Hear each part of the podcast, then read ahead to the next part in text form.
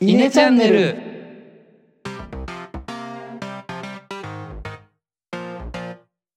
はい、どうも稲の石原です。どうです。えのです。このチャンネルでは中学高校の同級生である僕ら3人が20代の今思うことをトークしています。はい、えー今回の放送は10分間スタディをやっていきたいと思います。はい、えーこはい。のコーナーは明日誰かに話したくなるような知識をお届けするコーナーで学びの一歩目を目指すコーナーとなっておりますが、えー今回は前回の放送に引き続き流れでさんにゲストにお越しいただいて、えー10分間スタディをやってもらいたいと思います。流れでさん今回もよろしくお願いします。はい。よろしくお願いしおます。願いします。はい。簡単にご紹介すると石原の大学の友達？ということで。はい。はい。野田も会ったことあるんだよね実は。はい。一度5年6年前ですかね。そうですね。はい。とあるライブ会場で一緒に参加しました。えー、そうなんだね。まあそんな、まあ、僕らと同世代の流れさんに、えーやっていただくんですが、まあ、テーマとしてはどんなテーマになりますか？今回。あ今回はそのまあ映画についてっていうところで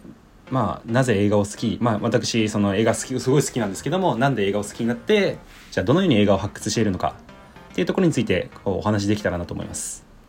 おおなるほど。相当好きだもんね。そうだね。相当好きでしかもそこに収集癖も重なってるんでやばいことになってます。はい。収集癖か、えー収集癖はやばそう確かに。はい。じゃあ、えー、流れさん準備はよろしいでしょうか？はい大丈夫です。はいそれでは10分間スタディお願いします。はい、よろしくお願いします。で、まあ、まず、えー、となぜ映画好き映画を好きになったのかっていうところからぜひぜひお話できたらなって思うんですけども、まあ、その背景としては、もう中学生の時に遡るんですが、えー、と父親の影響で「あの男はつらいよ」っていう映画をこううん。見始めまして、それが一番のその私が映画を好きになるきっかけかなと。で中学生の頃ってみんななんかこう見る映画はアニメだったりとか、まあ、別にポケモンもポケモン見たりとかそうだね。いうアニメもいっぱい見た見たりはしたんですけども「男はつらいよ」を見てなんかあいいな古き良き人情っていいなとか寅さんのそう。そう。なんかそういうのに感動してでその頃ちょうど「あの男はつらいよ」の DVD マガジンが発売されるってところで毎月お小遣いをひたすらそれに投資して全48作えあるんですけどもそれを全部購入するっていう。ー、すごっでまあ映画はその頃から好きにはなっていたんですがで大学生になって、まあ、東京に上京してきて、えっと、地元広島だったんで東京に上京してで一番大きかったのが映画館が身近な存在になったなっていうところが起きて広島にいる時ってそう、ね映画館に行こうと思ったら親に車を出してもらって30分先の場所とかうんなんか。すご。い映画館に行くっていうのは敷居が高かったんでなるほど。なかなか見れなかったんですが、東京に来ると、まあ、すぐにツタヤはある映画館もある。でまた下町の映画館。ちっちゃいところね。うん。そう、うん。でそれがまあ大学の近くにある、まあ、飯田橋の銀レホールっていうところでうん。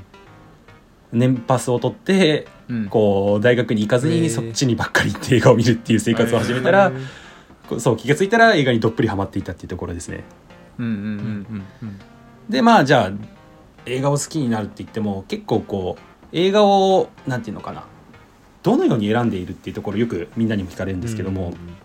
なんかジャンルはどういうところが好きとかどういうふうに映画をその映画どっから見つけてきたのとか、うん。はいはいはい。結構いろいろ聞かれるんですがそもそもまず、えー、と基本は TSUTAYA でもう映画を選んでいるっていうのが一番で。でその自分の選び方があのジャケットから選ぶっていうのがもう絶対的でジャケ買いってやつですね。そうです。なんか前もって情報を得てあこれ見たいっていうこともやるのはもちろんだけどもその TSUTAYA のレンタルする空間がすごい好きで。なるほどね。あ。この映画面白そうこの映画もいいなっていうのをこう興奮しながら。でもその中で4枚しか借りれない5枚しか借りれないっていう制限のもとで、うんじゃあ今回は、えー、とアニメと、えーラブストーリーとヒューマンドラマとホラーとアクションの5作品にしようとかっっていうのをもう前もって決めてえーツヤに行って、うんうん。あまずこのタイトル面白そう。でジャケットを見た瞬間にわこれ当たりだなと思ったら借りてみる。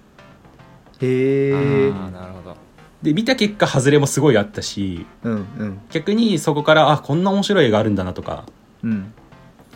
っていうのをやって、まあ、タイトルと表紙からこうレンタルするっていうところとあと今あのツイッターでちょっと活動してましてはいはいはい2年前ぐらいから、えー、とツイッターアカウント映画アカウントをちょっと自分で開設して当初は自分の見た映画を、えー投稿するこんな面白い映画ありましたよっていうのを発信したいなっていうところからだったんですがうん。やっていく中でこうフォローでつながった人たちうん。の中にはもう自分よりもっと映画めっちゃ詳しい人がいっぱいいるんでその人たちが投稿する映画を見のそのレビューだったりを見てうん。うわこれ絶対当たりだなとかっていうのから逆にじゃあそこから情報を得てじゃあ蔦屋行こうだったりあこれ今、えー、と上映中だから映画館行こうとかっていうふうに。うんうんうん。でちょっとこう、まあ、2つの段、えー、と二軸で蔦屋に行くかツイッターから選ぶっていうふうに、うんうんうんまあ、やっているのが一番かなと思います。まあその映画館と解説もまあもともとこんなに続くとも思ってなかったんで。うんうんうんまあ2年自分でなんだかんだこう地道に続いてよかったなっていうのはあるしうんうん。まあ途中こうちょっとなんか投稿しなければいけないみたいな。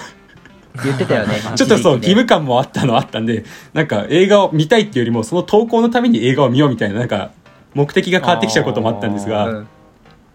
最近はまあそんなことなくてよかったんですけどまあそういった形で本当にツイッターの解説はすごい良かったなっていうのがうんうん。あります。なるほどでまあちょっとこう今映画好きですよっていうふうに話したんでせっかくなんでこうちょっとおすすめの映画2本ぐらいはちょっと紹介したいなと思いまして。でまあ正直ここが一番大変でもうなんか あれも紹介したいこれも紹介したいなってなるけどでもこんなこんな映画紹介してもだろうなっていうふうになるんでまず1個目紹介したいのが、まあ、今の時期に合わせてクリスマスにおすすめの映画っていうところをちょっと紹介したいなと。おいいよ。でこれが結構最新の映画で「えーラストクリスマス」っていう映画ですはいはいはいはい。はいはいはい。多分結構見たことある人もいるのかなとか結構あのテレビの方でも CM でやったりとかもしたんですけども、うん。あのワムの名曲「ラストクリスマスうんうん」とともにまあ送るーロマンティックなそのまあラブストーリーであってうん。でまあ簡単にあらすじ言いますと,、まあえー、と歌手志望歌手を志望するまあ若い女性、まあ、ケイトっていう人ですけども、まあ、その人がちょっとこう自堕落な生活をしていてずっと、うん。まあ、売れない歌手の中の生活だったんですけどもそこでまあ偶然街でこう謎めいた男性のトムっていう人とちょっと出会いましてうん。で彼の生き方がこう自分中心でなく、まあ、何か他者にこう、まあ、ボランティアをしたりだったりとか、まあ、その小さな幸せを見つけて楽しめるような人だったんで、まあ、その人と一緒にいるうちにこうなんかケイトの生活もこう変わっていきちょっと歌手として頑張ろうだったりとかでその中でまあケイトの方もちょっとこう自分もボランティア活動して、まあ、誰かのためにやっていこうっていうふうになるんですけども、うんなんかこうトムの行動がちょっとおかしかったりとか、へえちょっとやっぱり謎めいてる部分があって絶対電話にはつながらないとか。怖っ。そうそうそう。なんかえななんでそうなってんのみたいなところがあって最初は普通のラブストーリーかなって思うんですけどもうん。実はそのトムの、まあ、素性が明かされた時。うん。なんでトムがその女性の前に現れたのかっていうところがすごい必見なので、へええただのラブストーリーじゃないんだね。はい、ただのラブストーリーではないっていうところがそうだね。でまあそこに合わせてやっぱりそのワムのラストクリスマスの、まあ、はいはい。はい音楽が本当にすごいマッチしてるんで、まあ、感動もするけどもなんかこうちょっとこうあったかくなるような。うんうん。そうだね。どっちかって感動よりすごい心があったかくなるうん。映画です、へえ有名だと思うけど多分見たことないなからちょっと候補には入れときます。見るとはちょっと言えない。僕絶は絶対見ます。ねそしたら僕は見ます映画好きな人からするとあの候補に入れるは大体見られないっていうふうにもう把握してるんで。見破られてる。そんなことないよ。うん。でまあ、えー、とそれが1個目。でもう一つが、えーとまあ、特に学生時代に見るべきおすすめの映画っていうところでちょっと紹介したいなと思いましてこれが「今を生きる」っていう映画です。でまあなんかこう日本の題名だとちょっとこうなんか中二病感あるようななんか今を生きるってっていうふうになんか言われそうなんですけどもこれがあのロビン・ウィリウィリウィリアムズっていう方が主演を務めてまして今はもうちょっとこう亡くなっちゃってるんですけども、有名なところですと「ジュマンジ」とかっていう映画に出てくる、まあ、役者さんで本当にこの方の演技力がすごく、まあ、そもそもその役者さんが好きでちょっと見始めたっていうところもあるんですがあそうなんだ、えっとまあ、簡単なあらすじですとその名門の全寮制の学校の、うんうんまあ、教師と生徒のまあ、成長を描いたヒューマンドラマなんですけどもその学校が本当に厳格な生徒たちの集まりで、うんうん。まあもうそこにいる生徒の親はみんな医者だったり政治家だったりみたいなうん。なんか本当そういうもうめちゃくちゃエリートしか集まらない。でも勉強一筋で将来こんな大人になるんだっていうようなあの生徒のところにすごい対比的な先生としてやってくるのがロビン・ウィリアムズで、うんうん。まあ、どっちかっていうと自由にこうなんか急に学あの学校の外で更新をさせ始めたりとか。まあなんていうの本当に自由な授業っていうところをやっててでそこに触発されてこうなんていうのかな今自分がやっていることが将来のためでなく今をこうもっと大事に生きろよっていうふうにメッセージ性のある教師で,、でそれにこう影響を受ける生徒もいれば全然影響を受けない生徒もいるっていうのがまたいいところで。ほどねうんうんうん。なんか安っぽい映画だと全員でなんかあみんなじゃあそうしましょうみたいになるんだけどもやっぱりそこに反対する人もいるっていうそんな考えは違うだろうっていう人との、うんまあ、生徒との対立だったり、でもそこにこうハマった生徒たちがこう型を破って自分もそういうふうに今やりたいことをやっていくんだみたいな。うん、ううんなんですけどもそこにおける親とのしがらみであったり。ん、なるほど、なるほど。そう。自分はこう行きたいんだって言った瞬間にやっぱり親がそれを押さえつけに来る。うんうんうん、でじゃあどうしようかなっていうところで最後ちょっとこう衝撃的な展開にはなるんで。ええそのオチは絶対ちょっと言えないんですけども。でもなんかあれだね。学生だけじゃなくて今の僕らが見てもすごいためになりそうというか学ぶものも多そう。そうだねすごいこれはなんかお面白いを超えてこうなんていうのかな。み、まあ、大体見た後はいつもちょっとこう自分のなんか生活を考え直してちょっと明日から頑張ろうって気合が入るような。ね ああなるほど。はいはいはいはいはい。映画になってるんでまあこの映画のまあ自分の好きなところがそういうところもっていうそういううんなんていうのかな、うん。まあ人のっていうところもあるんですけどもあのワンシーン一つのその映画のシーンの中で、まあ、生徒がその自転車でこう湖のそばを本当に駆け抜けるシーンがあるんですけどもでそこを駆け抜けていくと鳥がバーッと飛んでいくっていううん。なんていうのかな。たただのワンシーンなんですけどもなんかこう本当に自由を求めてこうやっているようなシーンに自分が見えてすごい好きなところもあるので。へー。まあ、ただ綺麗だなではなくなんかこう自由の象徴のようなシーンであって。うんうん。はい。まあ内容もそうですしそういう映像っていうのを楽しんでもらえたらなと思います、うんっうんうん。なるていうところでちょっとこう簡単な2本紹介してまあもっと紹介したいんですけどもちょっとこれぐらいで一回 終わろうかなと、はい思います。はい。流れさんあありりがとうございました。ありがとうございます。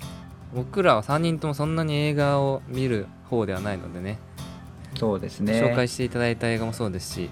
TSUTAYA とかの話もそうなんだっていうためになるお話がいっぱいありましたが、うん。ではでは質問タイムに行きましょう。言いましょう。藤原の方からお願いしますはい。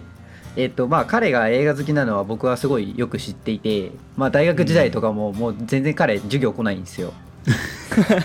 でな何してたのって言ったらまあ夜更かししてなんか映画見てたとかもありますしまあ本当にずっと学生の頃からハマっててで彼とは結構飲み行ったりしてたんですけどそのよく映画をおすすめ聞いたりしてたんですよ。彼が詳しいの知ってたからね。うん。うんうんで、まあ、何かしら必ず帰ってくるわけよ。まあ、でも僕はうんまあ全部見るわけもなく、ちょっといくつか、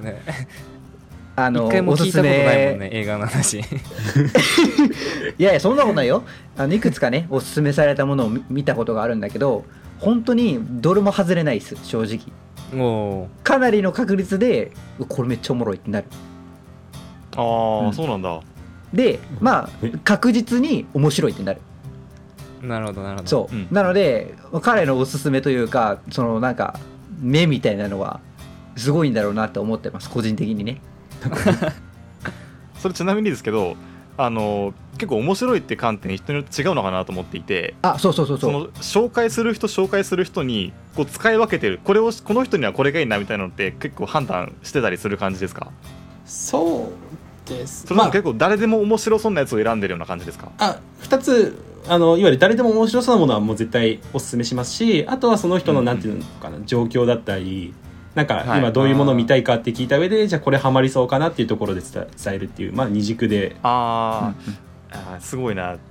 そそれれすごいな。を見たり見なかったりってもったいなくないですか石原君？いやまさに まさにで僕がおすすめされた時にあのあの僕結構歌とかミュージカルとか結構好きなんでそれっぽい映画をおすすめされたことがあってあのうん。確か one two three ぐらいまであるんだけど全部見ましたそれ。おそうだからその人に合った映画をおすすめできる彼はすごいと思う本当に。えすごいね、うん。それはすごいな。なんか映画評論家じゃないけどある種ね。そう。仕事にできちゃいそそう。そうそうそう。したいんですけども全然自分以上に本当もっと詳しい人いっぱいいるんであくまでもやっぱり趣味の範囲なのかなとはちょっと思っちゃうんですよねやっぱなるほどそうなんだ。はい。でまあちょっと僕の方から質問1個だけしたいんですけどまあなんかどうしても世の中で流行る映画と流行らない映画ってあるじゃないですか、でその、まあ、違いみたいなところがちょっとイメージなんだろう。流れ出さんの中であれば欲し教えてほしいっていうのとやっぱり世の中で流行ってる映画って面白いんですかねっていうことを聞きたい。それ結構すごいな。そのなんて言うんだろう映画通からして例えばジョーカーとかなんだ最近で言うとなんだ？イカゲームでしょ。イカゲームか。イカゲームとか。映画か？あまあいいや、まあそうか映画じゃないか。とかあとうん。花束？みたいな声をしたとか結構流行ってると思うんですけどやっぱあの辺りは映画通からしても面白いものなんですか？そうだね。まずその流行りの映画が面白いかっていうとあ全然面白いと思います。で多分映画好きの人のなんか共通点って結構感情移入しやすくて喜怒哀楽も激しいのかなと思ってて。まあ自分なんかどの映画見てもなんか見る時は本当子供のような感じで見てるんで なんかみんなが面白くないっていう映画もうんうんうん。全然楽しめるっていうこともあるし、ああなるほどね。まあ、よくも悪くもその感情移入しやすいのかなとだからそうだね。あのいわゆる流行りの映画も全然面白いと思う。ただジャンルによってちょっと変わってくるところがあって例えば今流行りの映画ですって言ってもそれがちょっとこうアクション系だったり SF 映画だとそもそも自分がそういう映画あんま好きじゃないんで見ないっていうことはあるし。あただやっぱり流行る理由にはそれなりのものがあってまずそもそもそこに出てくる役者さんがやっぱりい有名な人だったりとかまずそれだけで絶対流行るし、じゃあそしたらそこの、えー、と役者さんが好きなファンの人は絶対そこに対してもういいコメントしかしないからより盛り上がるだろうし。ー確かにね。でそこにじゃあ例えば、まあ、ストーリーが入ってくればよりこう見られていくっていうところだからちょっとなんかさ、うんうんうんうん。なんだろうさまよってきちゃったんだけど。見られる回数なのかなじゃあ。やっぱりそうだね。まあこう興行収入が一番分かりやすいのかなと思う。その映画の流行り具合でいくと、なるほど。うん、それは一番のやっぱ判断基準になるのかなと思うね。なるほどね。まあじゃあちゃんと流行ってる映画には、まあ、何かしら理由がきっとあるっていうところだね、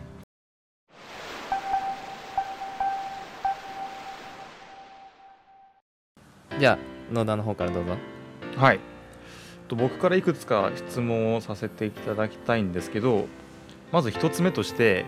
その、まあ、評論家会のつながりでおすすめされたものがあ違うかえっとなんだなんだ。ツイッターのフォロワ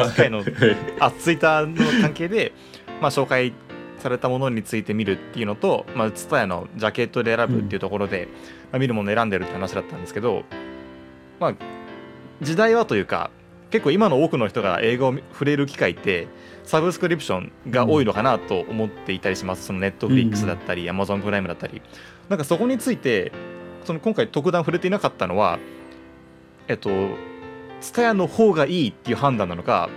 それともこうサブスクリプションをまああまり触ってないからあの使わないってだけなのかっていうところが聞きたくてもしそのツタヤの方がいいっていうところがあるんだとしたらちょっとそこは伺えればなと思いました。そうだですね。そこに関しては、えー、と一応 Amazon プライムにも入ってるんで全然サブスク使おうと思えば使えるうんうん。だけども、えー、とわざと使ってなくてサブスクの方を。ああそうなんだね。まず純粋にそのなんていうのかな。あんまりそのスマホだったりパソコンとか今、えー、とそういうテレビでまだ見れる仕様にちょっと家ではしてないんでどうしてもスマホだったりになるんで、そういうので見るのがちょっと嫌だっていうところ大きな画面で見たいっていうのがあるんで、ああなるほど、うんうんうんうん。っていうのとあの Amazon プライムって、まあ、そういうサブスクで、えー、と映画を探す時なんかさらっと流れちゃうんだよね。で結構おすすめの映画とかがやっぱり上位に表示表示されちゃってるんでうんうん。どうしても今流行りの映画だったりとかになってしまうっていうのがあって。確かにあーなるほど。で伝えに行く理由っていうのが本当にマニアックな映画だったりとか。はいはいはいはい。あのか過去ものなんか古い映画とか白黒映画みたいなものも全然置いてあるんで、そうういうなんか一期一会の出会いができるっていうのが大きくて俺はもうわざと伝えに行くようにしてるしあとそのまあ伝えに行く途中からそもそも今日何借りようかなどういうもの見たいかなっていうのをこうちょっと考えながら行く。で伝えに入っワクワクて感みたいなね。そうそうそのワクワク感がすごい好きで。なるほどね。いやー思ったより素敵な回答がいただけました。ありがとうごあよかったざいますです。まあ、いわゆるそのいろんなものが電子化されていく中で本もそうだよね。本も電子書籍とかあるけど、やっぱしこう本屋さんの方がいいなと思うのは、まあ、ワクワク感っていうのもそうだし、こういろいろ並んでるのが見えて選べるっていうのが確かにうん。メリットなんだなっていうのが改めてあの分かりました。ありがとうございます。でもう一個質問をしたいのは、まあ、ちょっとなんだろうな質問としてざっくりで申し訳ないんですけど結構映画って、まあ、ストーリーストーリー性もあるし、うん。一方で映像っていう観点もあるのかなと思いました、その、まあ、流れるさん個人の話でもいいんですけど一般的にそのいい映画って評価されるのは、まあ、もちろんどっちとも揃ってるのがベストなのは一旦置いといてストーリー性の方が重視される傾向にあるのか映像が重え映像が重視される傾向にあるかでいうとどっちになりますかね？めっちゃむずい質問っすね。えー、どっちだろう？まあ自分個人でいくとストーリー性の方をやっぱり重視してます。で映像の方を重視するけどもなんだろうなやっぱりそれはまああ例えば、まあまあ、名前出すと「アバター」だったりとかっていうのはやっぱりまあ映像からなのでうんうん。そこで流行るっていうのもすごいわかるんですがやっぱり結局そのストーリーが良くなければどんなにいい映像だろうと確かにね。やっぱり流行らないのかなと思うので、まあ、そこは絶対先ストーリーの方が来てると思うんです。ありがとうございます。僕もそこは同意ですね。はい。ありがとうございます。はいありがとうございます。じゃあラスト N の方から。まあ前僕らのポッドキャストでも話したことあるんですけど最近、まあ、映画でもドラマとかでも倍速で再生する人が多いっていう話をよく聞くんですけどやっぱりそれは映画通としては許許されざる行為なのかなとか。その辺ってどうなんか感じることあったりしますか？全然別に倍速見るのいいんじゃねって思ってて。ああそうなんですね。まあやっぱり時間とかの都合もあるんで別に倍速はいいと思うけどただやっぱりなんていうのかな。映画を見るのがやっぱりそれってなんか手段あなんか目的と手段が変わってるのかなと思って。そもそも映画を見るのって純粋になんかこう子供心に帰りたいだったりとかその瞬間瞬間を楽しみたいって思いで言ってるんで2時間というこの空気感を楽しみたいん